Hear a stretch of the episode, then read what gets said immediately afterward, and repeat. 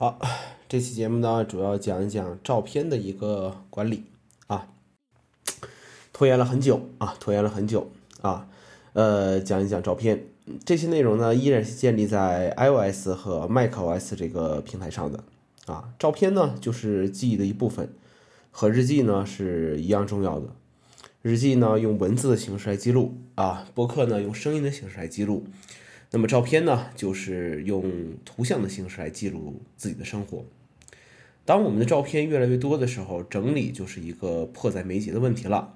那么其实我们当去呃归纳自己以前照片的时候，其实就应该先想好大概是怎么进行一个这个分类。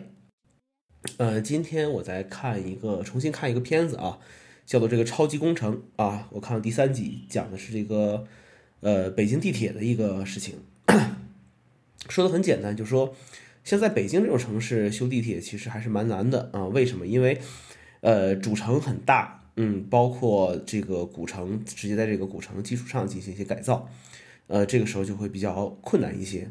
但是如果是一个新城啊，我们先进行一些合理性的规划，那么就会省去很多呃改造的一些这种烦恼。呃，其实整理照片呢也是一个样子啊，也是一个样子。呃，使用 iOS 设备拍照，然后进行进一步的整理；使用 macOS 平台呢进行备份，这就是我目前主要使用的方法了。首先呢，还是建议大家呢，呃，使用 iCloud 照片图库。有条件的话呢，可以使用这个 Google Photos。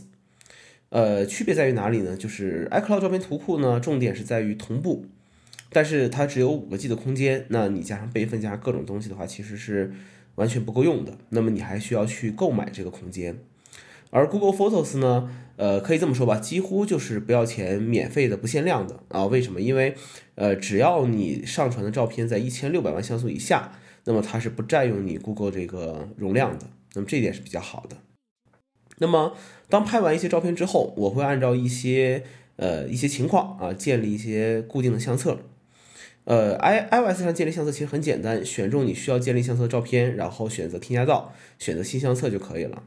呃，比如说，如果你出去度假或者一段时间内进行一个集中的拍摄，那么你就可以直接把这一类型的照片就全都组成一个相册了。然后一般我会以一个，比如说几月几号在哪一个地方做了什么事，呃，做了什么事情或者怎么怎么样来进行一个命名。呃，比如说，那我啊，今年年初我去石林一天，啊，去去石林去看了一些石头，然后拍照片。那我回来之后就把这几十张照片直接选中，然后分一个类，那就 OK 了。那么这个呢就是一个相册。那么当我们再去翻看的时候呢，就会比较容易一些了。那如果需要进一步的整理啊，你照片更多一些，需要进一步整理的话呢，那我们就需要借助这个呃 macOS 平台，对照片呢进行一个描述的添加。呃，再进阶一点的方法就是说，那我们要根据描述建立一个所谓的智能相簿。这里要提一句是呢，macOS 下的智能相簿啊，包括 Finder 智能文件夹，包括 iTunes 的智能列表都是非常好用的一个类别的东西了。只要设定一些必要条件，都不用进行管理，那么系统自动就会进行一个分类啊。那比如说，比如说那。呃，最近这几年我都会去，到了一个特定时间都会去一个固定地方去拍照。比如说，那圆通山的樱花开了，那我要去圆通山。那比如说，那个每年的这个什么所谓的这个植物园的枫叶，呃，这个开始变红的时候呢，我也要去拍照。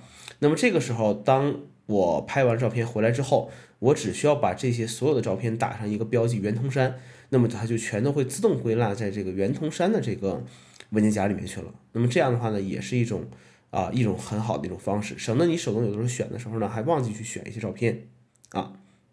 那么，对于一些常用的照片，或者说自己非常喜欢的图片呢，我们可以进行一个个人收藏的一个添加啊，点击那个新型图标就可以了。比如说，我会把自己的一些常用的一些网络上的头像、播客的封面，呃，或者说等待修改的一些照片，我全都放这个里面去。然后修改完之后呢，你再给它取消标记，再给它移到其他的文件夹里面，那也就 OK 了。那么，当你的系统升到 iOS 十之后，大家都知道一点，照片中呢会有一个东西叫做回忆。那么系统呢会根据时间、地点的一个相关性，归类出所谓的回忆相簿。呃，对于这相对于啊，就是这个回忆和相对于我们自己建立的这个智能相簿，其实无外乎就是呃，智能相簿我们是人工去建立的一个东西，而回忆呢是系统根据一些东西呢做了一个智能的筛选。那么呢，如果你觉得系统给你归纳出来这个所谓的这个回忆，呃，比较符合你的口味，那么你就可以把它添加到你所谓的呃这个喜欢的回忆啊这个里面去，那么你就 OK 了。那么这个时候在翻看的时候呢，也会比较简单一些。那么我们要不要删一些照片啊？因为照片越来越多之后呢，这个就是一个很纠结的问题了。其实我每隔一年的时间吧，差不多就一年啊，我会把这个这一年自己拍的一个照片呢都回看一遍啊。其实自己出去的机会不多，一年呢可能也就三五百张照片而已。那么这个时候就可以删掉一些无用的照片了。那么哪些照片是无用的呢？比如说有两张相同的景色照片，一张是原始照片，一张是我们加过滤镜的照片。那么被删除的肯定是加过滤镜的照片，啊，这是第一个原则啊，删就删那些加过滤镜的照片。为什么？因为，呃，滤镜这个东西呢，跟时尚差不太多啊，多长时间就会轮回一次。你现在看着还 OK 还不错的一个滤镜，其实说不定过一段时间之后，你看着就会很丑，丑爆了。那么这个时候你再想去去去去把照片修改一下，那就很难了。所以说原片一定是要保留着的。呃，但是删掉的东西呢，反正肯定可能会有后悔的一天吧。那么删掉之前，自己肯定要想好这个东西了。那么对于照片的备份，这个是一定的事情啊，鸡蛋不能放在一个篮子里面啊，不止一次说过这个事情啊。呃，电脑呢，其实对于我来说就是备份 iOS 设备的一个设备，所以说照片的第一个备份的地方就是电脑。那么电脑上的资料，我们我再通过这个 Time Machine 备份到这个外置硬盘上就 OK 了。那么每个月我再把这个照片统一上传到这个 Google Photos 来进行一个保存，啊，基本上的备份就是这个样子。但是我们一定要做多重备份，因为任何的备份方式都不会保证数据百分之百的一个安全。